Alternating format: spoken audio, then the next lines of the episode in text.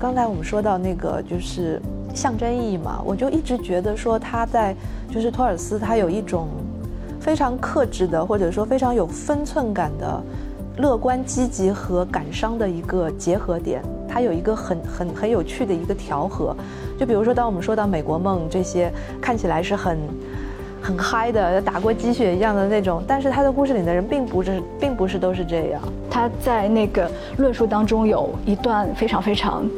长的一个话，我觉得特别的感人，就说你有些东西是你需要需要你去自己争取的，你争取了之后你才有可能获得，如果你不去争取的话，你连获得的机会都没有。他这本书选在那个时间节点，也是说让更多的告诉你说这样的探索，其实这样的道。路上其实可能就是从那个时代，对吧？这个时代之前，可能大家只是在自己的一亩三分地里面去做探索。但是到五十年代之后，美国之所以它有这么强的流动性，因为他们是在车轮上的国度。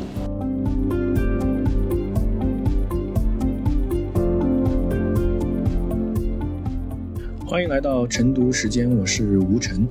那今天又是一期晨读 Live，我们分享的是《林肯公路》这本书啊，分享的题目是如何与命运掰手腕。那《林肯公路》也是美国的著名畅销书作家埃默托尔斯在《莫斯科绅士》之后的另一部长篇小说，也是非常重要的一部长篇小说。那这一次我也是在上海图书馆与。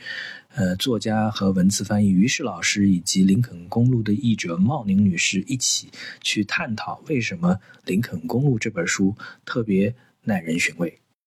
哎，大家好，呃，欢迎大家这个周末的下午还能来参加一个读书会的活动啊，挺挺不容易的。那今天我就是兼做这个主持，所以呢，我会跟三位有一些互动。那我们今天要说的这一位作家和这一本书呢，他的书的名字呢是叫《林肯公路》，但事实上就是说这个书本身看起来像是一个地理类的书籍，但其实并不是，它是一个非常稳重的一个小一个长篇小说。然后关于这一位作家呢，他托尔斯，大家在座有没有看过托尔斯的书和了解过他的？都有是吧？那我们第一个问题呢，就想问一下这两位。请问你们两位是在什么样的时间、什么样的情况下面了解到托尔斯这样的一个作家，还有他以前的一些作品的？讲一讲彼此的缘分吧。因为我是在上海封城的那两个月，正好读托尔斯中间那本小说叫《莫斯科绅士》，一个伯爵在革命之后，然后因为曾经支持过革命，又因为他是伯爵的身份，所以说他做做到一个中庸，就在莫斯科的大饭店里待了。二十多年，大家听完肯定有一种要去阅读的感觉啊。然后托尔斯读完这个故事，我写了一个书评，然后呃跟文学圈结缘，然后就会发现托尔斯这个人很有意思，因为这是一个金融界的从业者，满怀着文文艺青年的这个想法，但是在现实过程当中，他其实在职业的上半场一直是做。应该是私募股权或者是对冲基金的经理，做到四十多岁。然后他在其实年轻的时候写过很多短篇的小说，给《New Yorker》、给《巴黎评论》都投过稿。但是真正要驾驭一篇长篇的小说，然后真正能够变成一个专业的作者，他其实花了很长时间的这个变化。啊，在变化的过程当中，你也会发现，哎，他写书是跟很多，当然我认识的小说家不是那么多，哎，他会写书会有自己的一些想法。比如说《莫斯科绅士》的缘起就是他某一天在一个酒店里面困在一个酒店里面，然后突然有一些想法，他都不是呃苏联或者是苏俄的历史的专家，就说哎有一个场景，然后这样一个场景怎么去啊把东西勾勒出来，所以说非常有意思。然后《林肯公路》是他后一本书啊，我在十一读完。那本来看着这个书名或者看着《林肯公路》的这个标题，你可能。感兴趣？那大家如果到美国去自驾的时候，那美国有这个呃是段六号公路对吧？有有这个弯曲的这个，你可以感觉这两个其实都是，哎，我可以用一个非常小但是非常有意思的话题，引发出一个鸿篇巨制，这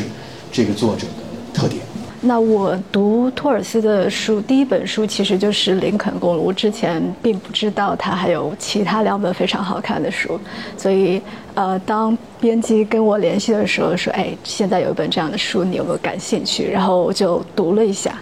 然后呢，发现特别的对我的胃口，然后又回去看了他的《上流法则》和《莫斯科绅士》，也都非常非常的喜欢。这个大家可能还不知道，就是茂宁老师之前也有做很多的，就是文学翻译。所以，包括像叶慈的那些书，所以就是顺便可不可以讲一讲，嗯，你你看他的书那么能够看得进去，跟你之前以前翻的这些文学纯文学类的这些作品相比，有什么不一样的感受吗？嗯。那拿耶斯来跟他做对比，就耶斯的话，因为我们一般都会说，呃，Richard Yes，他是治愈系的这呃郁闷的那个郁，抑郁的郁，对，就是他是治愈系的一个写作者。然后他比较知名的呢，就是呃《革命之路》和《是一种孤独》。嗯，你看他的书的时候，你会有一种幻灭感，就是有一种虚无的感觉。但是托尔斯的话，他是很不一样，就是说。呃，他的故事情节是非常的丰富的，然后他的语言也是非常的机智并且有趣的。他是，呃，就是说他有一些比较平铺直叙的这种细节的铺叙，同时呢，他也会有一些哲哲思，所以非常吸引人。那同时他在塑造人物的时候，呃，你通过一些细节的这种加持，会让他的人物非常的饱满，然后非常吸引你去读下去。对，当然就是读托尔斯可能会有一些些的疲惫，因为他写的书真的是太厚了。对，但是总体上他的阅读节奏还是非常的快的，就是你他能够吸引你一直往下翻，往下翻。对，就是刚才你说这个书很厚是吧？但是我的感觉跟你的恰好相反，就是它虽然看起来很厚，但是它读起来非常的快。就是我可以跟大家分享一下我嗯我的感受了，因为我可能。就是在这我们三位当中，可能是最早知道他的，因为从托尔斯最早的那本《上流法则》，我就我我也不能说介入吧，就是我帮媒体做了一些采访和一些书评的工作。那个时候就很有有十年了，然后那个时候刚刚知道美国的畅销榜上出现了这么一本书，然后是一个作家的处女作《上流法则》，是他的四十多岁的时候写的一个处女作，然后就一炮而红，登上了这个排行榜的第一名。然后当时就觉得这肯定是一个新闻，那我们就作为一个新闻的关注点去关注这个作家的时候，发现他最重要、最最吸引我的一个点是，他不是写作专业出身的，他是一个在就像刚才吴晨老师说的，他是在投行、在金融行业工作的这么一位先生。然后我就想他为什么会写一个写一个小说，所以我就去做了一些研究。那个时候他的网站我记得很清楚，那个时候的网站跟现在就是官网还不一样。因为那时候只有一本书嘛，所以呢，就是他有一些关于这本书的一些啊，就是介绍啦什么的。这个时候你能够知道他已经回答了很多很多遍记者们的提问，就是说，就是你你为什么会去写这样的一个小说？作为一个从业人员。然后当时他就他就回答有一个回答，我觉得我我感同身受。他说正是因为我的职业跟我的这个爱好跟我的这个写作差得很远，所以我他每一次写作的时候就好像能够进入到另外的一个世界，这个对他来讲是一个很很好的一个体验。然后呢，要说写作这件事，虽然他不是托尔斯的一个专业，就是他不是从小就写，但是但事实上他从小就在写，只不过他没有发表。然后。用我们现在的话来讲，可能他在十几岁的时候就是怀揣着一个文学梦的这么一个青年。那他小的时候，十几岁的时候呢，其实他最喜欢的是苏联文学，就是我们耳熟能详的那些那些左翼作家，其实都是他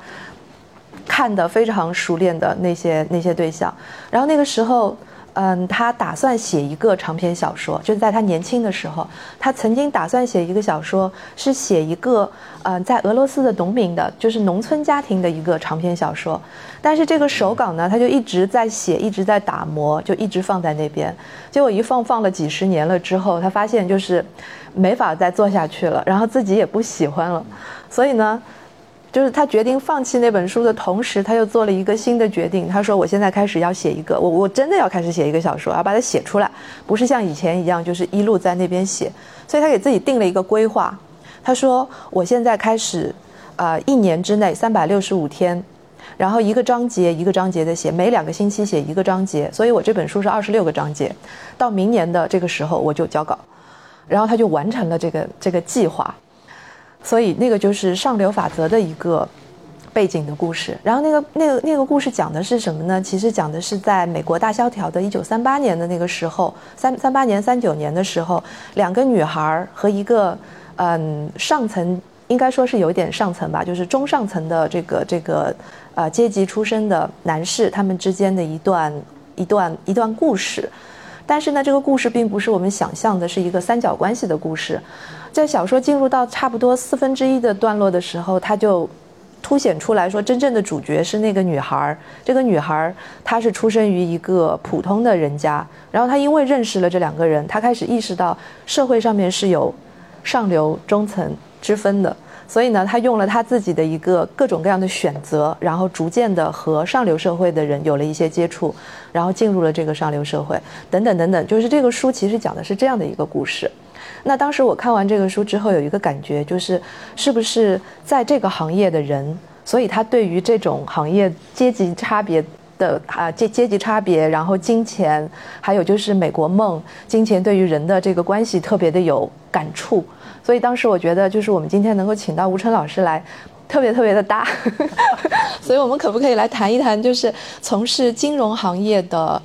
呃，精英人士，当他们去写小说的时候，是不是特别会关注这些点？他的三本小说其实很有意思，第一个都是那个时代，对吧？七十年代到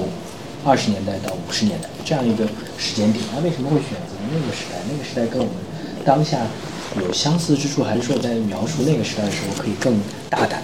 夸张？第二个，其实回到他的这个小说的技巧，你刚才已经讲了很多。比如说《莫斯科绅士》给我感受的，它是明确有一个这个框架，这个框架是先是一个这个加速的框架。呃，就知道大家如果读过一些人在监狱服刑的经历，任何一个人到监狱服刑经历，他都会。用一句话来形容，叫做什么？叫做有的时候是一天过十年，有的时候是十年过一天。想象一下，一天过十年什么概念？就是你的生活发生巨变的时候，一个自由人变成监狱里面的人，那一天经历了很多改变。但是在监狱里面，他真的改变非常非常的慢，你要去适应那个改变。你在适应改变之后，你慢慢慢慢，你对时间的流逝。有特别迟钝的感觉，嗯，所以说他他会把这样的东西描述的特别清楚，然后他会把这个小说结构，就是说，哎，我莫斯科这个伯爵他会，哎，第一天进入到这个酒店里面，他第一天很熟悉，嗯，当然要从自己的套房搬到楼顶的这个小阁楼，你不是住客了，你只是半个囚犯，嗯，然后第一周会是什么样子，第一年会是什么，而这一个同样的篇幅，但是在时间在加速，然后你。很迟钝，嗯，但是到未来我们不剧透了，未来它又是第十年完了之后，最后一年，最后一个月，最后一天，哎，我这是这可能反过来就是，可能他是做金融或者说做这样的人，他其实特别喜欢一个大的框架，是很精密的，但是在这个框架内，他又放飞自己的想法，我觉得他他绝对不是就是纯粹金融的人，他可能只能给你这个框架，但是里面。那些放飞的细节是没有的。他他他当时在莫斯科绅士的时候做过访谈，他就讲，很多人读这个这本书的时候，其实记下很多金句，然后反过来就问他说啊，为什么你能想象？他说啊，他看了之后也很惊讶，说我写过这些吗？他觉得我设身处地，当我在那个角色当中的时候，哎，我涌现出来的一些新的想法。嗯，我觉得在。林肯公墓当中也是一样，在林肯公墓的这个节奏，就第一天、第二天、第三天这样向前走。但是他一旦把自己沉浸到某个这个角色当中的时候，涌现出来很多想法。这个想法，我觉得是，就它不是一个简单的故事，而是有一定的哲理性。就说回到你刚才那个问题，等会儿你也要回答。你去看 这这些这个这个结构，但是它绝对不是说一个典型的做金融从业的人。他会，他就能够写好的小说。但我觉得跟他的呃儿时的这个经历，嗯，呃，跟他在做这个呃金融从业者时候的他一定的就是特别特别强调精确的这种训练，写作都是有训练的。他每天早上八点半起来写，写到中午就结束，这是这些是非常非常精炼的。但是我相信他从小有那一颗文学的心心，然后他不断在留意生活当中的很多的细节，这个细节又能够重新打磨出来，很有意思。哎，我正好也想来说到这个结构的问题啊，就是这个非常精密的这个结构。那如果大家看了这个啊《林肯公路》这本小说的话，你们肯定能够感受得到它的这个对于结构的，嗯，这个注重。那有一个很细节的问题啊，我们正好想嗯，可以跟译者老师来分析一下，就是他这个书，呃，大家都知道，他写的是十天当中的故事，他写的是四个年轻人，真的很年轻，就是回想起来，十几。十八岁上下的这么一个年轻人，他们四个年不还包括那个就是七八岁的小孩儿，对，然后这四个年轻人他们一路开车，然后发生的这些故事。那么这个故事呢，很有趣的一点是，他从这个篇章的名字上面开始，它不是第一天、第二天、第三天。它这个结构是反过来的，所以就是我想问一下译者老师，你当时在翻的时候会不会也会？诶，为什么开篇就是第十天？嗯，你是怎么想的？嗯，呃，正好说到这个点了，就是在释义的时候呢，那个编辑老师发给我的呃这个释义的这段译文呢，就是从。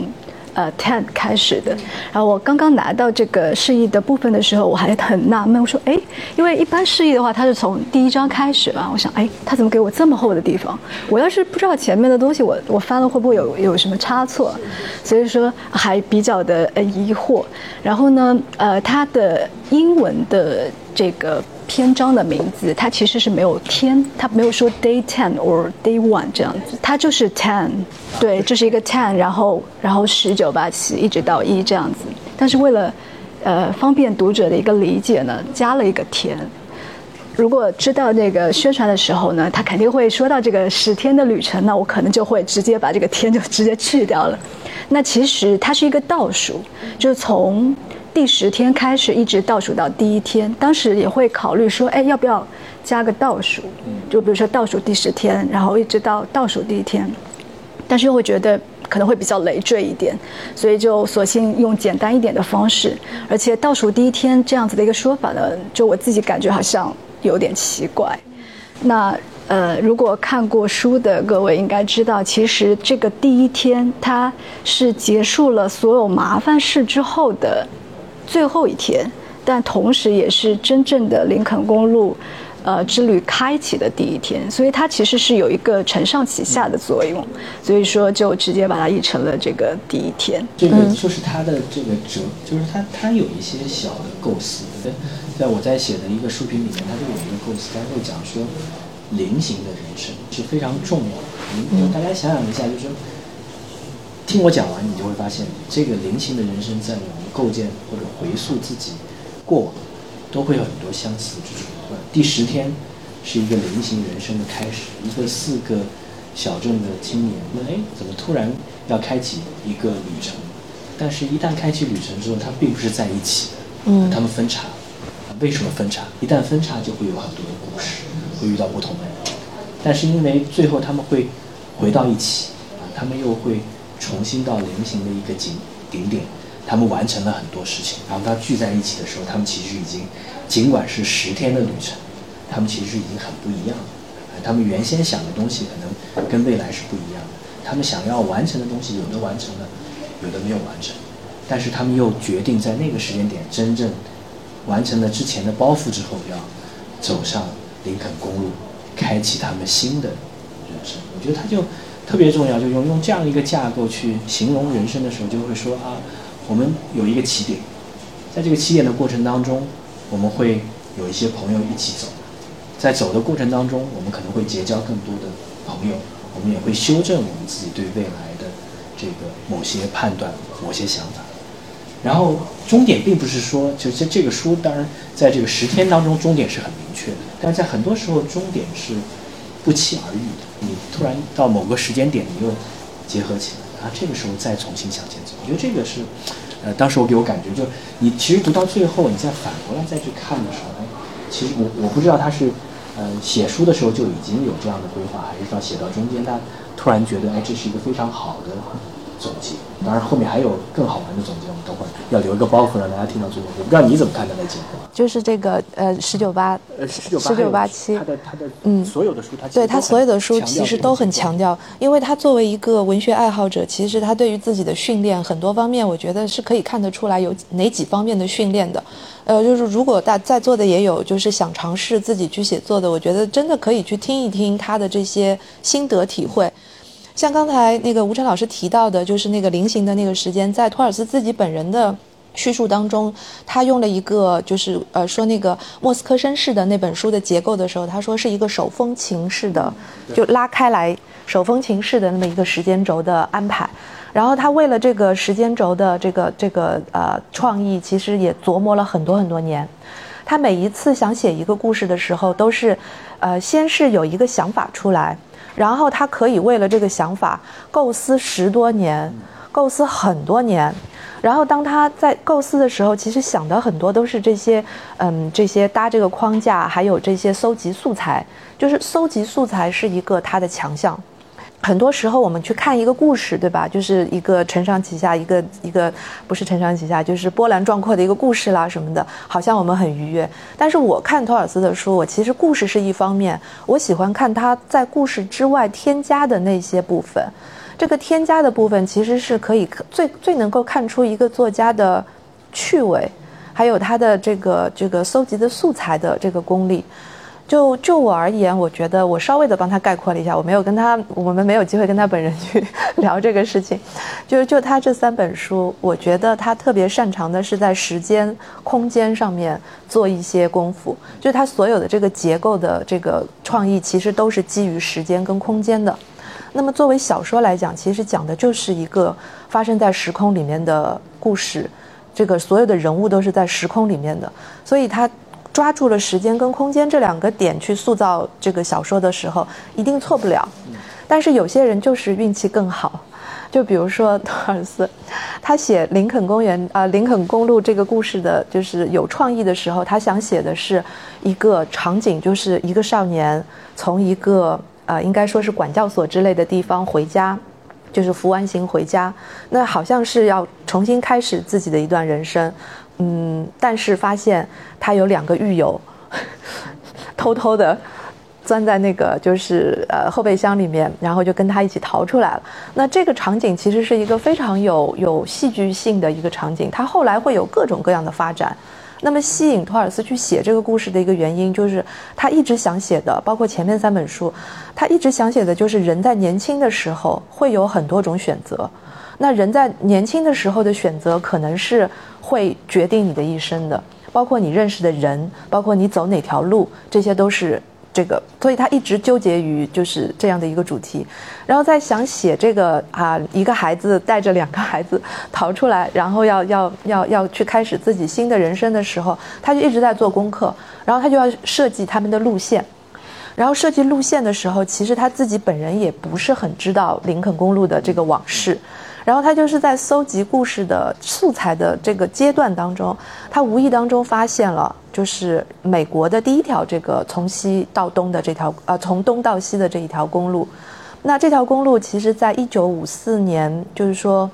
这个故事是发生在一九五四年。那么一九五四年，其实这个时间点还那个美国的公路系统还不是像我们现在认知的这一套。就刚才吴晨老师说的，你自驾游去的那些那些公路系统，都是在一九五六年之后才开始慢慢兴建起来的。那么为什么美国会造了那么多的一个公路系统呢？那为什么一开始第一条又会是林肯公路呢？那么他就去做了很多的研究。结果就就就写了，就在他现在的这个网站上有一篇关于林肯公路的这么一个历史的考据，那篇东西我很喜欢看，我就是特别喜欢托尔斯写这个故事之后，他会他会他会添加出来的一些内容，这些内容是非常非常好看的。然后像这个呃林肯公路，我觉得后来就是它慢慢的让人。能够明白，就是说他为什么要去写二十年代到五十年代的那个故事，就是这前面你也那对吴吴晨老师也提到这个问题，像上流上流法则其实写的是二呃三十年代，就是大萧条时代，然后到了莫斯科绅士的时候，这个跨度比较长，是三对对对对，将近三十年的这个跨度，是一个成年人的这个最最好的这一个时段。这个时段刚好是，呃，世界上面这个政体发生巨大变化，世界格局发生变化的这么一段二二三十年。然后林肯公路是发生在五一九五四年。所以呢，就是从托尔斯的这个立场去看，他会觉得他自己本人是很喜欢二十年代到三十年代的这个美国。他在说那个上流法则的那个时候，他说大家都认为美国萧条时代就是经历大萧条时代的这个美国应该是很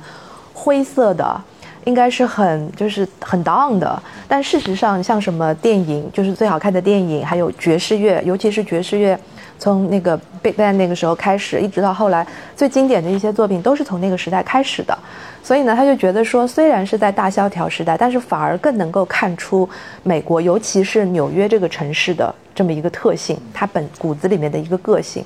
然后呢，他就在这个时间点上面发掘到了一个空间的魅力，就是说，这个话怎么说呢？就是上流法则虽然说的是。两三个人的故事，但是其实真正的主角是谁？是纽约城，是纽约城。他把纽约城在那个时代的这个气息都捕捉起来，把那个城市对于人的某一些改造的动力加注在这个人物的身上。所以，他真正的一个主角是纽约城。然后到莫斯科绅士就更不用说了，他是讲在莫斯科的一个大都市酒店。那么到了林肯公路的时候，其实林肯公路本身就成了一个主角。这个我觉得是他写作上面的一大特色，他能够在故事当中把这些时空跟就是历史吧，就是历史就是时空构成，就历史当中的细节都编排到这个故事里面。这个是他写作上面的一大特色吧，嗯。呃，我想稍微做一些修正和补充。呃，是这样，就是刚刚吴晨老师有提到，就是几位小镇少年，那其实也不全是小镇少年，是这样。也有。对对对对，就是呃，这个 Emmett 和 Billy 他是算是小镇少年吧。然后呃，这个达奇斯呢，他其实是。呃，是算是下层，而那个乌利的话，他算是中上层，因为他出生在一个新英格兰地区一个比较古老的一个世家，对。然后呃，刚刚呃于老师有提到那个关于空间，然后我就想再补充一下关于这个林肯公路的一个空间的一个设置，就是它虚构了一个地名叫摩根。对，然后那个摩根这个地方呢，就呃，作者有解释，他说他大概是在呃这个奥罗拉这个地方，然后他这个地点呢，就正好是美国东西方向的一个终点，所以这如果你画一个图形的话，那就是一个终点，然后他们原本是要往西行。结果他们却往东行了，就相当于是一个非常图形化的一个，呃，这个岔路口。就是说，OK，呃，发生了这样一些意外的事件，然后我们的小说的主人公怎么去进行选择？嗯，对。然后还有一个，呃，对，刚刚又想到了关于这个片名的事情，就是它是一个 countdown，一个倒数。那在小说中呢，其实还有两次，两次关于十到一的一个倒数，就是呀，我要开始剧透了。就是，呃，还没有读过的就包容一下，呃，是这样，就是呃，一第一次呢，呃，还有一次就是他们在呃玩那个瓶塞，就是从酒瓶当中取瓶塞的时候，然后还有一个是在末尾，就是靠近结局的时候，那个呃，这个达奇斯他为了抢救那个钱，然后他自己也有个倒数，然后还有一个正数，就是。呃，这个 Emmett 答应他的弟弟 Billy，就说如果他以后每次生气的话，我就从一数到十。就是他的托尔斯他在这个文本当中做一些比较细节化的这种设置啊，还我觉得还挺迷人的。对对对，就是你看着不经意，但是如果你去细想一下的话，你就觉得哎，还挺有意思的。这样，嗯，对，我觉得也补充一下，就是关于这个阶层的，我觉得阶层也是他。着力再去思考，我觉得其实给人大多数的感觉是把阶层虚化。所以说，在这个我们讲小镇青年的时候，为什么他就在设想一个小镇，一个只有两条路十字路口分成四个街区的，然后人跟人之间都是熟人社会，想象一下这样的熟人社会。所以说，他其实达吉斯回到这个小镇，他都是大家都很熟悉，他做了什么事儿，大家也都知道。那这样一个社会，然后这样的社会里面。他的喜欢他的这个女生，会有一个强烈的想要离开的感觉。就是说，其实这也是就在美国，它也有一个主题，就小镇的青年，然后离开闯世界啊，这是这回到那个小镇，他们又会觉得特别的安心啊，这就是他一一个层次。那个层次就是有钱含着这个金勺子出回出来的这个小孩，他的变化，他跟这些。呃，这个同样是少管所的年轻人之间，他们怎么能形成跨阶层的友谊？中间还会有黑人，这些小朋友他为什么到这个呃少管所？富人的小孩他其实是受过明确的什么是好，什么是坏的教育，可能对这个社会的运行法则并没有真实的理解，所以他会在一个城上面去看到一辆闲置的。救火车，他消防车，他会说啊，这消防车竟然被丢在路边，我要把它找到正正常的主人啊，这要真正需要消防车去烧马厩的时候出问题。对的。另外一个黑人的孩子是，他在街头啊，他们有好兄弟，好兄弟，想象一下，我们在纽约街头，然后这个有一辆车，他要去修，对吧？那修在在修车地方晚上可能过夜，那。如果我是一个这个街头的小混混，我肯定是希望带一辆，开一辆漂亮的车出来，我带着女朋友出去兜风，很很好。很不幸，突然被警察抓住，然后他为了不带连带自己的哥们儿，他会说啊，这车是我自己偷的。我觉得这些其实都是很细节的东西，但是他们因为这样的不同的缘由，会到一个小的少管所，菱形汇聚在一起，他们会有结缘。我觉得这是一层。非常有意思的点，然后第二层，比如你回到莫斯科绅士，莫斯科绅士其实他在讲的就是我们不不用上流社会和下流社会，我用另外一个词叫做上层甲板跟下层甲板。想象一下，我们在做很多时候都会有，有的人是身在上层甲板，嗯，有的人是身在下层甲板。那两个甲板之间其实很多时候是没有办法有机会融通的。但是莫斯科绅士，你作为一个伯爵，是你在这个大都会酒店里面，你其实。现在三十年都是在跟下层甲板的人，但是这个时候新贵的上层甲板的人又会过来，对吧？过来找你。这些新贵的人，呃，到了这个掌权之后，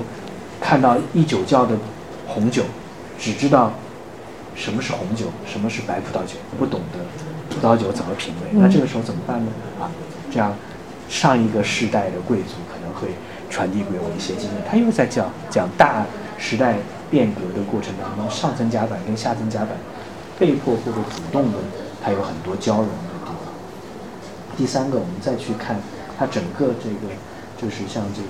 呃林肯公路的整个的这演绎的过程当中，我觉得还是有蛮多这个细小的地方。就是说，它我我我我在写书评的时候也会。呃，有一个比喻叫做这个桨板与道钉。我很喜欢那个。对，桨板它是讲的是是应该是罗呃这个故事对吧？奥德是奥德肖纪修订的故事，就是说其实是让大家说你去一个远航的人对吧？你去你你如果你怎么去回到你是一个小镇青年，然后你有机会去远航，远航回来你要告诉他说大海是辽阔的，大海上有很多经历，那当地的。从来没有见过的海的人，他怎么会相信你有那么多奇遇的经历呢？那你最好就是带着你的桨板，想象一下，这是呃呃呃希腊时代对吧？大家那个那个是划桨的那个帆船啊，带着桨板回来，就让这些没有见过未知的未知的世界的人，有一个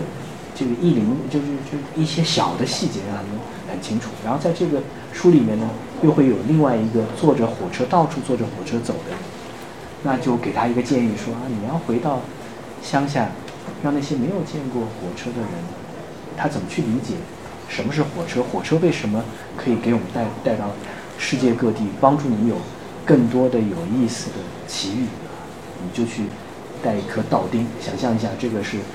当时的那个火车。现在的高铁是没有道钉的，整木的火车是一定最重要是有道钉的。而这些小的细节跟哲理，它其实都是要我们讲说跨越阶层，甲板下层甲板，还有一个就是。要跨越地理之间大家之隔阂啊！我没见过，我不知道未知是什么样子的时候，你拿一个很细小的东西，可能就能串联起来。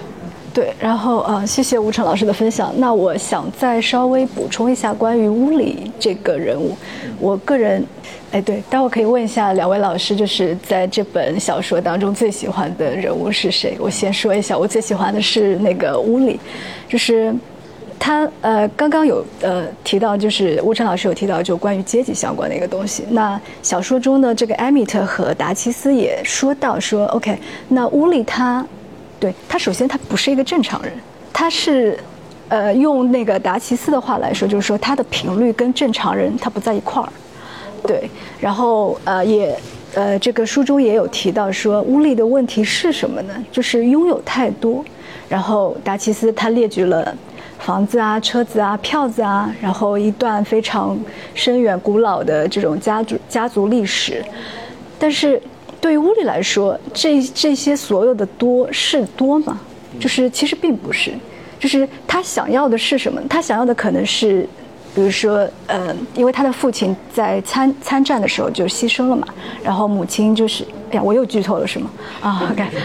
呃，对，然后我就呃继继续讲，就是呃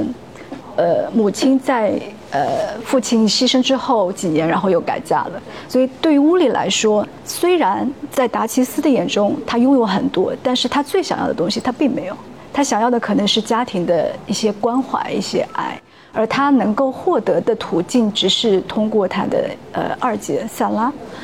对，然后呢，呃，另外一点就是呃有说到呃奥德赛，对吧？然后我们这个小说当中呢也有一个。人物叫做尤利西斯，然后其实这里是有一个参照的结构，我觉得这一点非常非常有意思。嗯，就是说你可以把，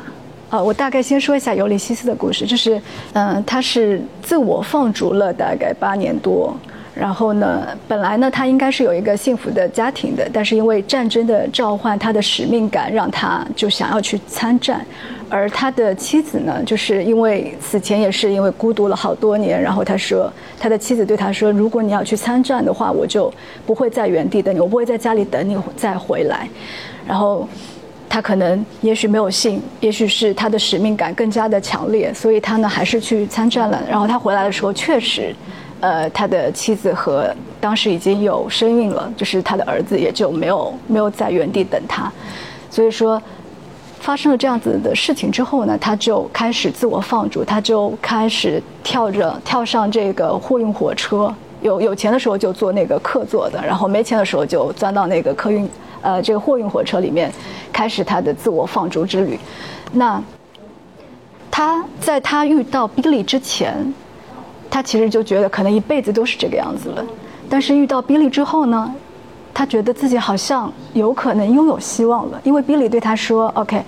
呃，你知道那个有那个呃希腊神话中的那个神话故事中的尤利西斯的故事吗？呃，尤利西斯在经过十年的漫长的这个艰难险阻，克服了重重困难之后，他其实是跟家人团聚了的。对，所以说你现在已经流浪了八年多了，你只要再流浪个……对对对，就是给给给到他了一个希望。就是当你这么说的时候，哎，一个八岁的小男孩，然后对一个呃已经是有很多人生阅历的人说，你只要在流浪大概一两年的时候，你就可以跟家人团聚，就好像有点纯真，有一点像是童话的感觉。但是他选择了去相信，因为这个，因为这个时间，像八年多的这个自我放逐之旅。其实已经很很漫长了，然后突然之间有他的人生，就像刚刚那个吴老师一直在提到这个菱形的轨迹，就是说他的人生出现了一个转折，他愿意去相信，他选择去相信，所以他拥有了这个呃重新去拥有希望的这种这种权利。他在那个论述当中有一段非常非常。长的一个话，我觉得特别的感人，就说你有些东西是你需要需要你去自己争取的，你争取了之后，你才有可能获得。如果你不去争取的话，你连获得的机会都没有。对，嗯，先这样。哦，对，然后关于奥德赛的这个结构呢，其实，呃，我们可以把它当成是呃一个参照结构，因为。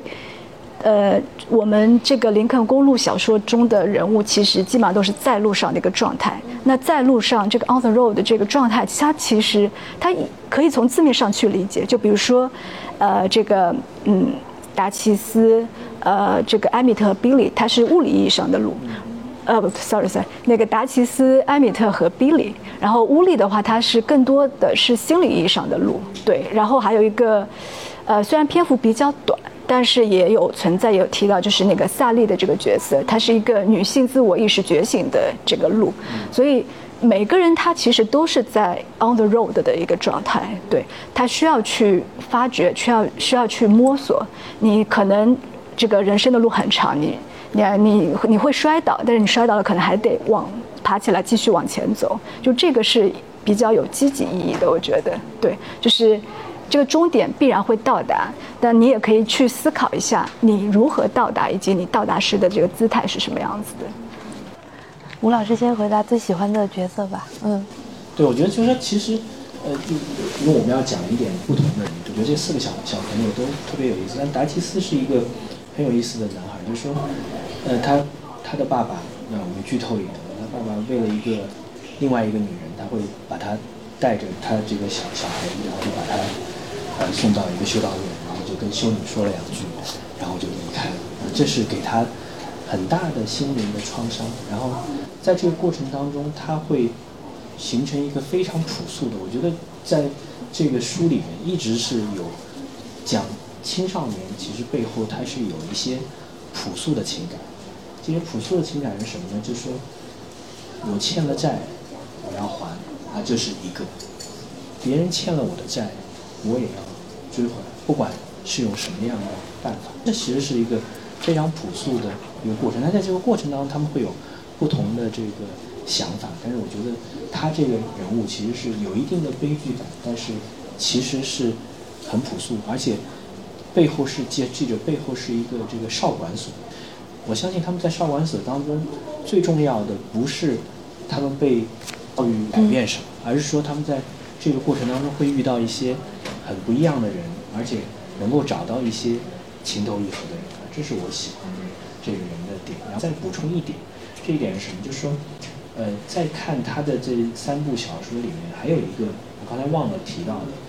就是美国跟其他国家的最大的区别。也就是说，美国的整个经济发展的历史，从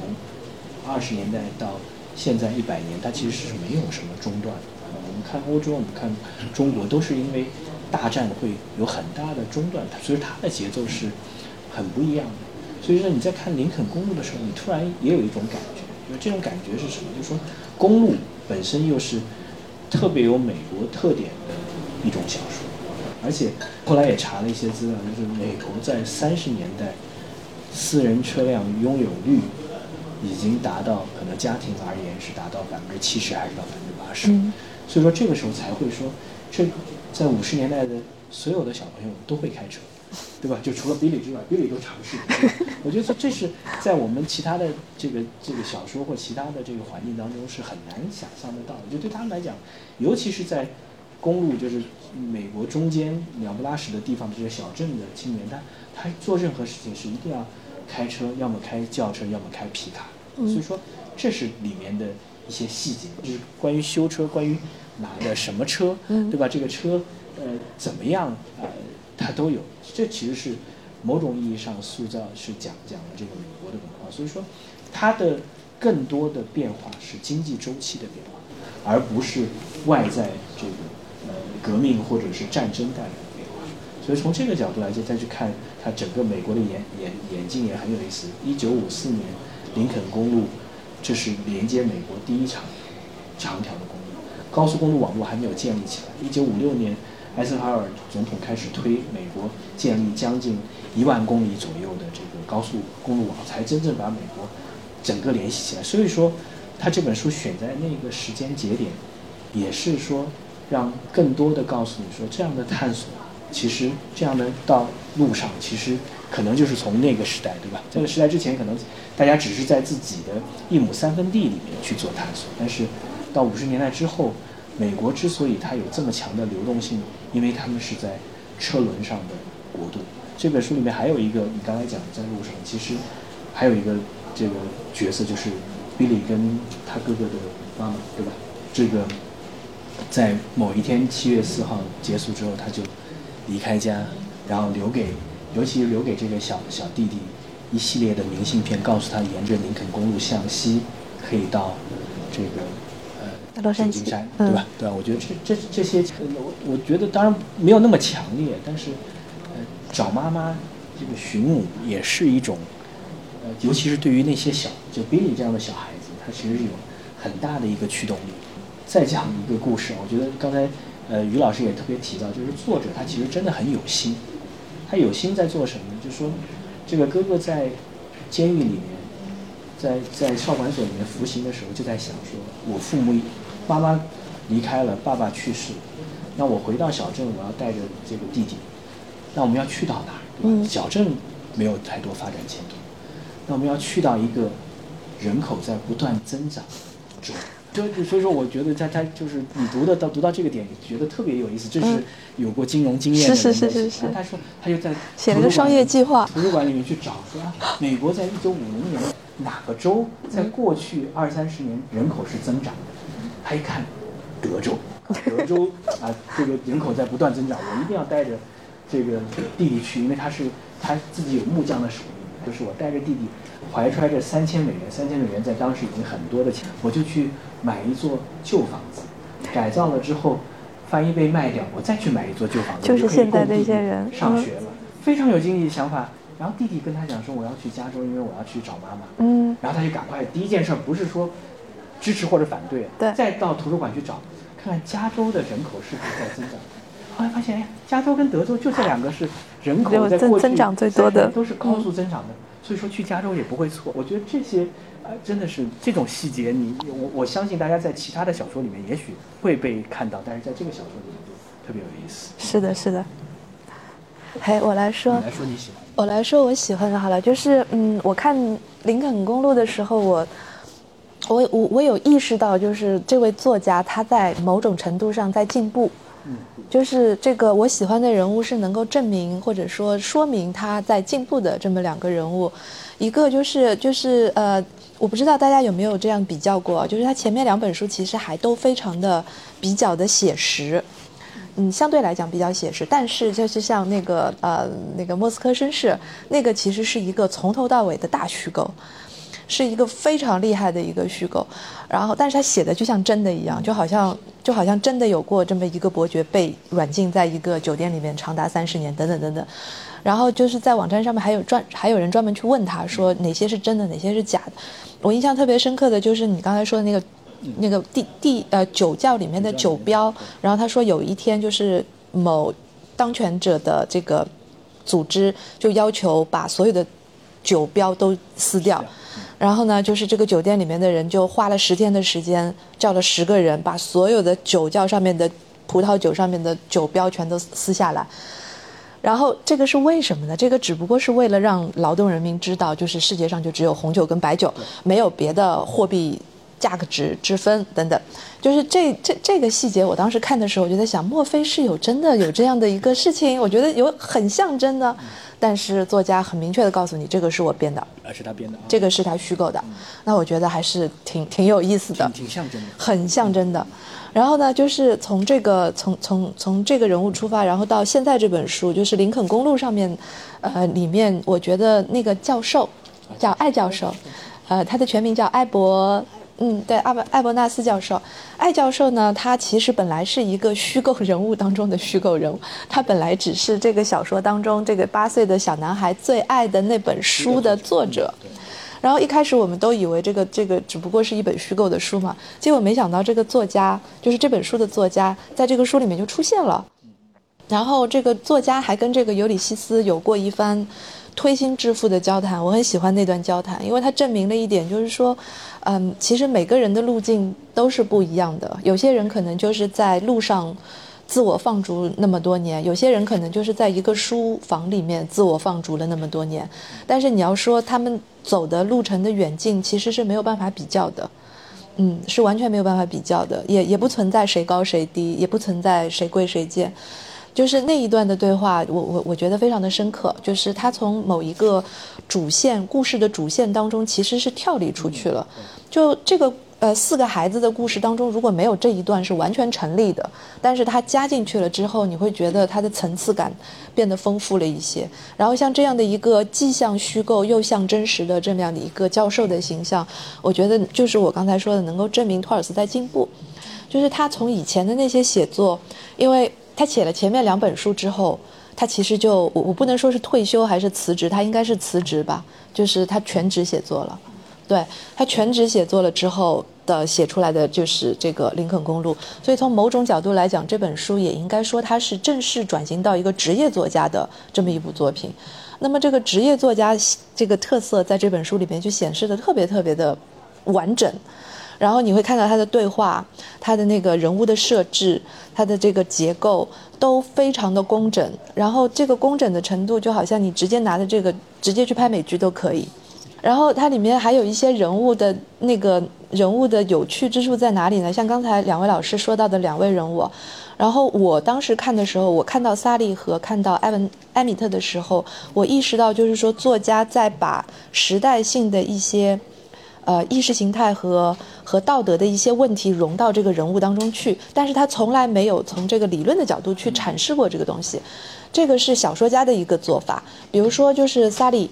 嗯，他的他所他所代表的，就刚才那个呃，茂宁老师说，他是一个女性觉醒的一个一个代表的一个形象，但是他在书中的形象就是一个很朴实的，从小呃母亲去世了，父亲一手把他们养大，然后姐姐们都走了，就留下他一个人，那么他又那么能干，那当然就是应该陪着陪着父亲，就是就是持家的这么一个女性，但是她在里面就。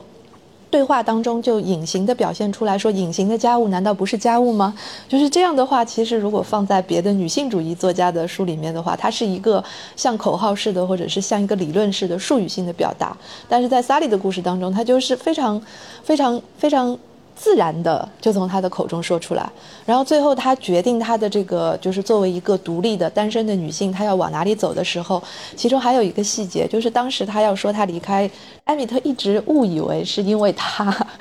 就是这个男孩子觉得说这个这个姐姐一直很关心我，然后现在我我我离开了，他也要离开，莫非是他想跟我在一起吗？但是后来这个姐姐就很明确的告诉他，你想多了，我想走只是因为我想走，并不是因为任何的人。就是像这种细节，那还有呢，就是像艾米特，他他这个人物出现的时候，看起来非常的正气，他是这四个人当中最正的一个一个角色，搞就是有些人可能会觉得这也恰恰是最无趣的一个角色，但是我觉得他在开篇的时候，那个小镇上面，他当时决定说我要去偿还那那些债务的时候，我要做一个事情，就是我要被你打一拳，然后我不还手。就是我被你打，你我不还手这件事情看起来在这个艾米特的人生哲学当中是一个公平性的一个做法，但是如果放在我们今天的这个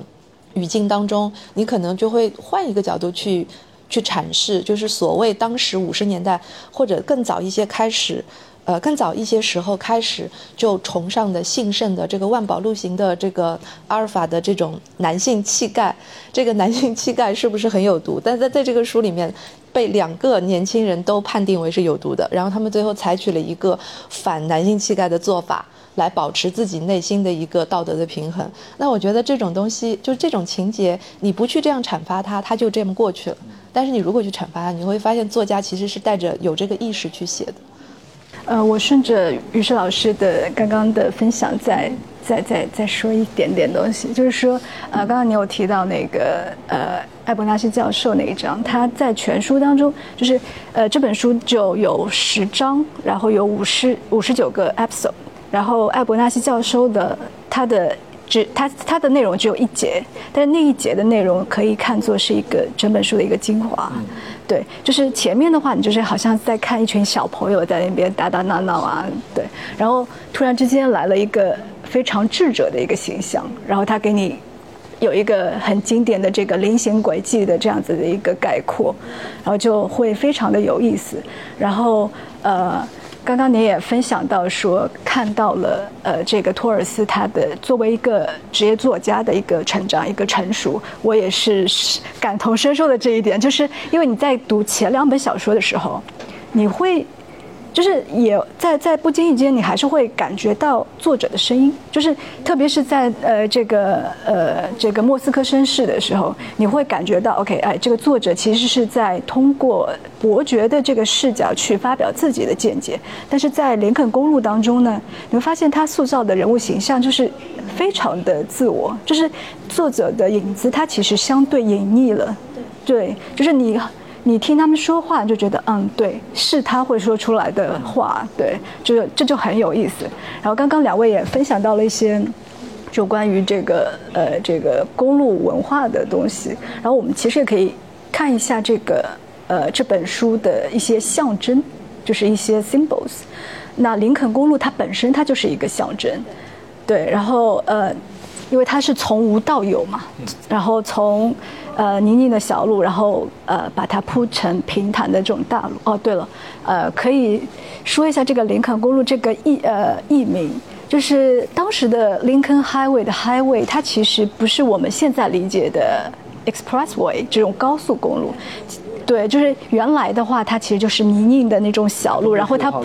对它它铺平了，所以它你可以把它简单理解为更高级的路，就是 highway。所以说林肯公路它其实更多的是一些乡间的平坦的这种路串联起来的。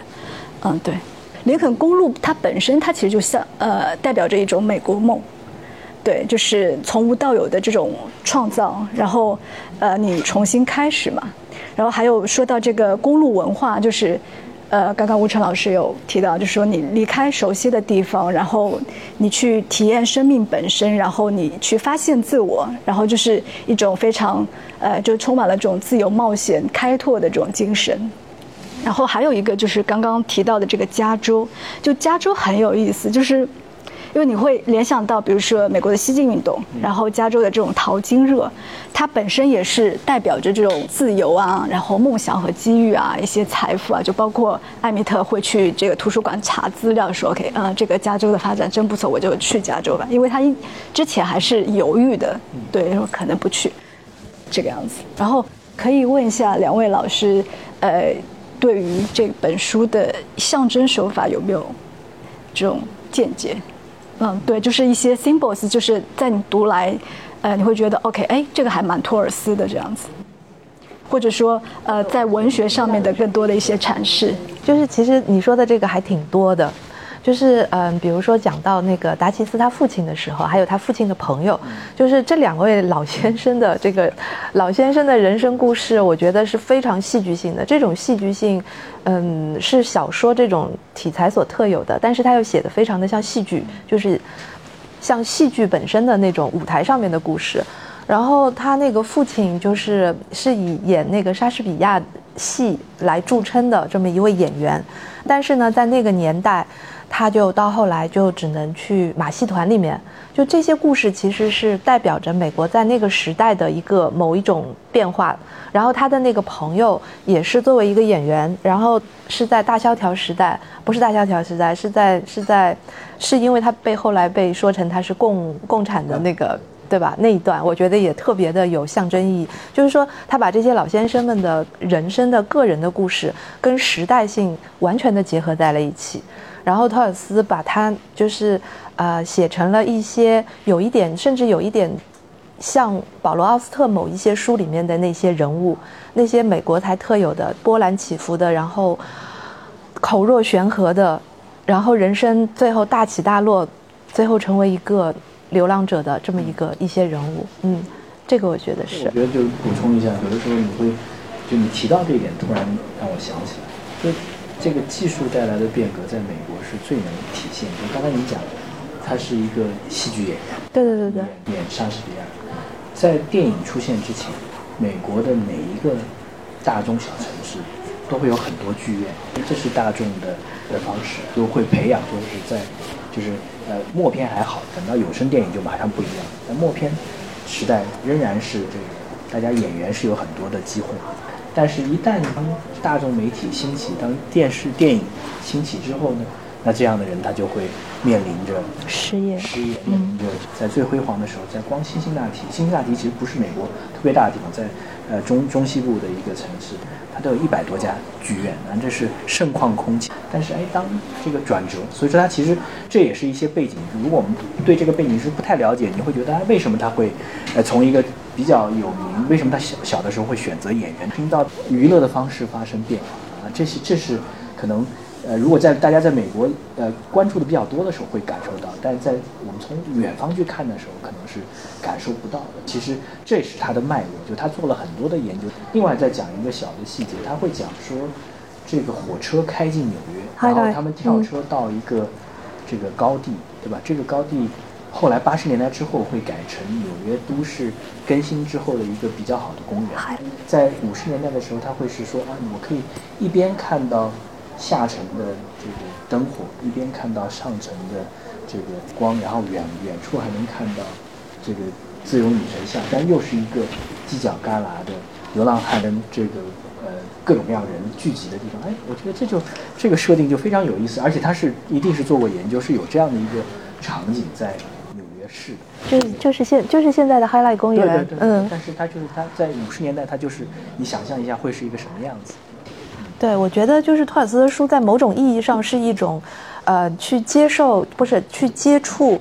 去接触美国历史的一个很好的手段。就是当我们去看历史的时候，一般看到的都是大事件，或者是编年史，或者是什么。但是如果你看，就是光光看这本书的话，你可能对一九五四年的美国会非常的了解。尤其是像，那他里面选的那个，呃，就是他采访当中有一段说到，就是他在做功课的时候，无意当中也是无意当中翻报纸。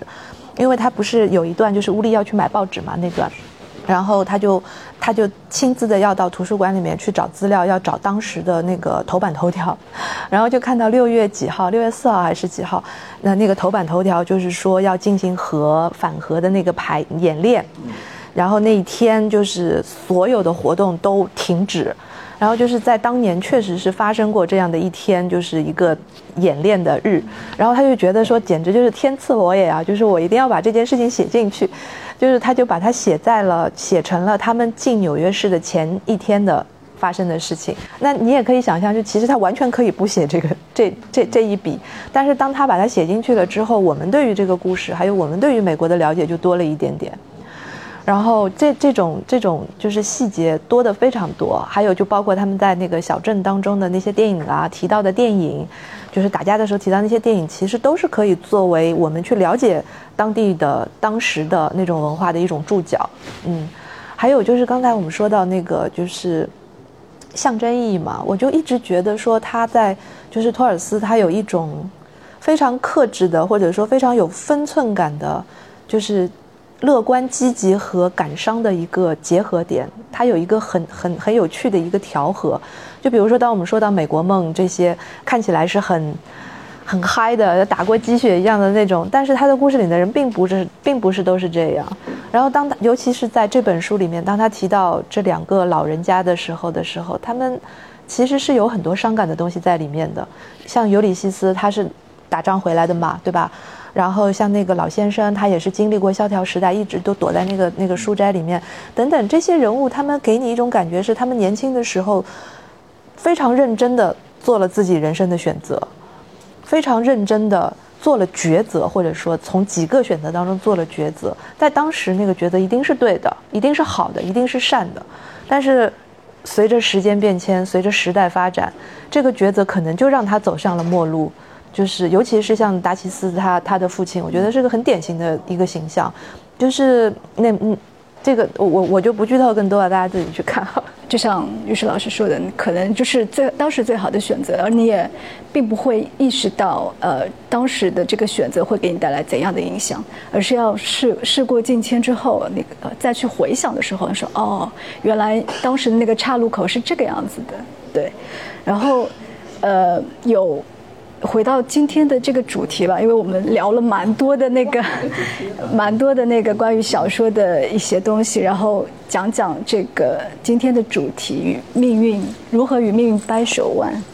就是我我我谈一下自己的理解，然后待会儿请两位老师也可以再分享一下。就是我觉得这里其实是暗含一个前提的，就是你对这个命运。呃，是不满意的。你可能是正在经历一个低谷的时期，你可能在，呃，经受一些挫折、一些痛苦，所以你想要去抗争一下，你想要去跟这个命运较量一下。就是如果你每天都过得很开心，然后无忧无虑的话，也就没有什么好计较的。那首先需要肯定的是，呃，当你做出要与命运掰手腕这个决定的时候，呃，你一定是非常勇敢的，就是因为命运本身。他其实对人是不管不顾的，就是我才不会 care，我不会来主动理睬你的。然后就这场游戏啊，如果你能赢，当然是最好的。那我更感兴趣的就是，呃，如果你不能赢怎么办？就是说，如果你绞尽脑汁，然后你想方设法，你还是赢不了，那该怎么办？我之前在那个。呃，确定今天的这个主题的这个掰掰手腕到底是读扳手腕还是掰手腕的时候，然后我稍微搜索了一下，然后那个搜索引擎给我跳出来了一个东西，他说，呃，掰手腕的取胜技巧，然后它的第一条是你一定要有足够的信心，相信自己能赢，就是他没有说技巧是什么，而是说 OK，你要有信心，然后你就能，就是这是第一步，对吧？那 OK，如果不能赢，那怎么办呢？那我读完这本小说之后，我可能会觉得，就是说，如果你真的掰不赢，那就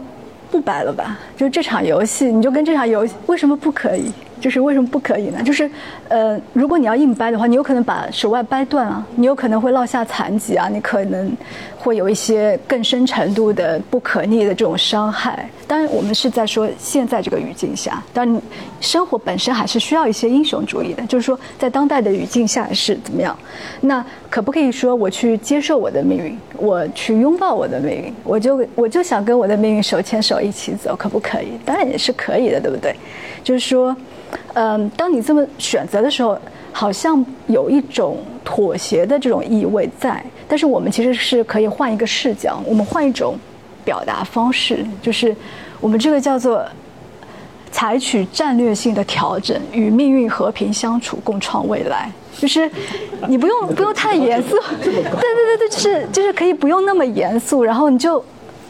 呃 chill 一点，就不用太太想说 OK，我一定要赢啊。因为有句话是叫做“就过刚者易折，善柔者不败”嘛，就是当下如果你真的赢不了，那不如韬光养晦啊，那不如给自己打一副铠甲。就在当代的这种语境下，我觉得以鸡蛋之身去撞命运之石，它它不是因为它是愚蠢来着，对。然后，当然，呃，如果今天掰不赢呢，那我还是会成长嘛。这一路上，就像我们书中的这所有的人物。呃，我今天颁布以我可以明天啊，还有以后呢，是不是？呃，就包括如果你跟你选择接受你的命运的时候，当你真的跟你的命运手牵手一起走，也许走着走着你就断了想要扳手腕的这个念头了。对，就是，呃，你虽然没有赢，但其实你也没有输，你只是找到了一个更合适的方式、更合宜的方式，在这个世间安身立命。所以，就是看你自己怎么选。最后的这个自由的这个落点还是落在你自己身上，呃，存在主义关于这个选择的这个阐释一直非常吸引我，就是你可以选择成为你自己，你不要去选择成呃不成为你自己。说起来有点绕，但是就是说他还是在强调你作为主体的这个主动性，就能呃你可以通过选择，通过自己的行动去造就自己，嗯，大概是这样。我觉得那个掰手腕，我也是我们想了半天，他他刚才聊了聊忘了。那掰手腕，我觉得它有三个三层的意思。第一个，其实小说里面就告诉你说，当命运对你不公的时候，当你面临挫折的时候，你必须要谋求一些改变。命运摆在你面前，你如果不掰手腕的话，你不去做一些改变的话，你可能未来你已经很清晰的知道是不是很好。这是第一点。第二点，小说又我觉得就是跟它这个结构很相关，跟它很多的结构很相关。就是一旦开始掰手腕，你千万不要以为掰赢掰输就结束了，就这个是很重要。就是说，人命运绝对不是给你掰一次手腕，而是开始掰之后，它开始启动一个面向未知的新的挑战，在这个过程当中有很多变化，你看不到结尾是什么样子，但是你要做好迎击一系列不同改变的这个准备。如果你做不好，你还不如不掰，你还不如说我就是顺着这个命运随波逐流，或者说我看到我我能看得到十年之后的我，哎，对吧？我觉得里面讲 Sally，如果他不离开小镇，他能看得到十年甚至是二十年之后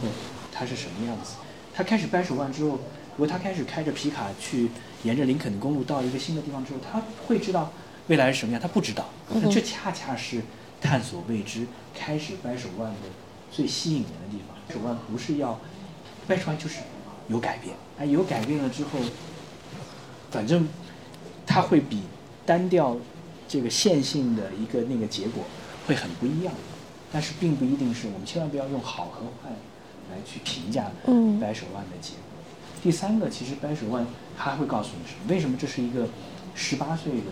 年轻人的小说？因为十八岁你去掰手腕，你还有很多机会掰手腕。你要多说，作者是四十八岁掰手，三四十六岁掰手腕 掰成的，就是我写小说处女作就能够这个大卖。但是我相信也有很多人怀揣着写小说的梦，写完并没有给递给二十个。呃，出版社其实也没有机会。大家知道这个这个写写呃罗琳写那个那个 J.K. 罗琳，J.K. 罗琳对吧？J.K. 罗琳，它是可能第二十一家出版社才一个很不知名的出版社才接受的。如果没有出版社接受，大家就没有这个呃这么这么构构思巧妙的小说的世界。所以说，掰手腕不容易，但是对于年轻人而言，其实要感恩掰手腕，因为你真的是。你你的你的 downside 非常小，你的 upside 你的可以成长、可以追求、可以探索的机会太多啊！所以说，这是我我我看下来重要的点。嗯，那我来说一下，我觉得这个标题挺有意思的，就是我们的这个主题，就是呃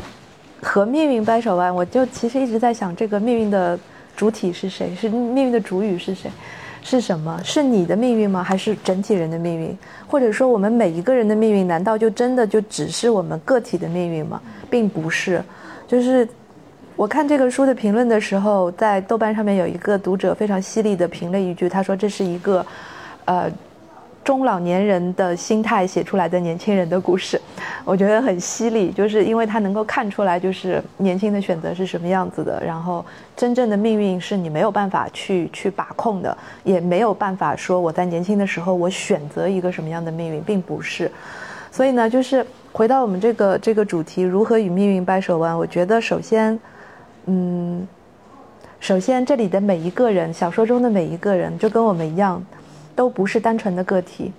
我们要知道自己面对的这个所谓命运，就是我们自己的命运，都不是一个人的命运，是整个时代的命运，是整个时空的命运。所以在掰的时候，如果就像吴晨老师说的，就是你要掰去去去选择去掰这个这个事情的时候，就不要真的天真的以为是靠自己的力量去掰。那这个故事也告诉我们，包括他之前的每一本书，其实都在说一个事情，就是没有一个人是孤独的一个人。你要去，你身边会有人，不管这个人跟你阶层、年龄、性别有什么样的不一样，但是你身边的这些人是可以给你一些力量的。这个是托尔斯最有正向的能量的一个点。那在这个故事当中，四个年轻人，包括他们路上遇到的这些老年人、修女等等，这些人每一个人其实都给主人公选择，主人公的选择增添了一些别的备注的选项。所以呢，就是他们最后才做出了那样最后的那样的选择。比如说像，就是哪怕是最最最小的那个孩子，八岁的八岁的孩子，他做的这么多选择的一个力量的源泉，就是那本书，对吧？就是如果我们身边就算是没有人的话，我们身边还有书，书能够给我们很多的力量，因为这个书本身是集结了很多人很多创意的力量。所以，当我们去掰手腕的时候，一定不要靠。凭一己之力，凭一己之力，要想一想我们身边有多少人、多少物、多少时空在给予我们力量，有多少力量是我们能够借用，或者说我们应该吸取。我们思考了之后，我们是，我们是能够马上学会的。就好像达奇斯马上看到，呃，艾米特挨了一拳之后，他马上 get 到了这一点，说我也要学会这样的做法，然后让心中的道德得到一个平衡。就这些都是立刻能够学会的力量。所以回答这个问题，就是我觉得不要靠一个人，千万不要靠凭一己之力，大家应该善于学会从他人身上，从他的书上上学到一些力量。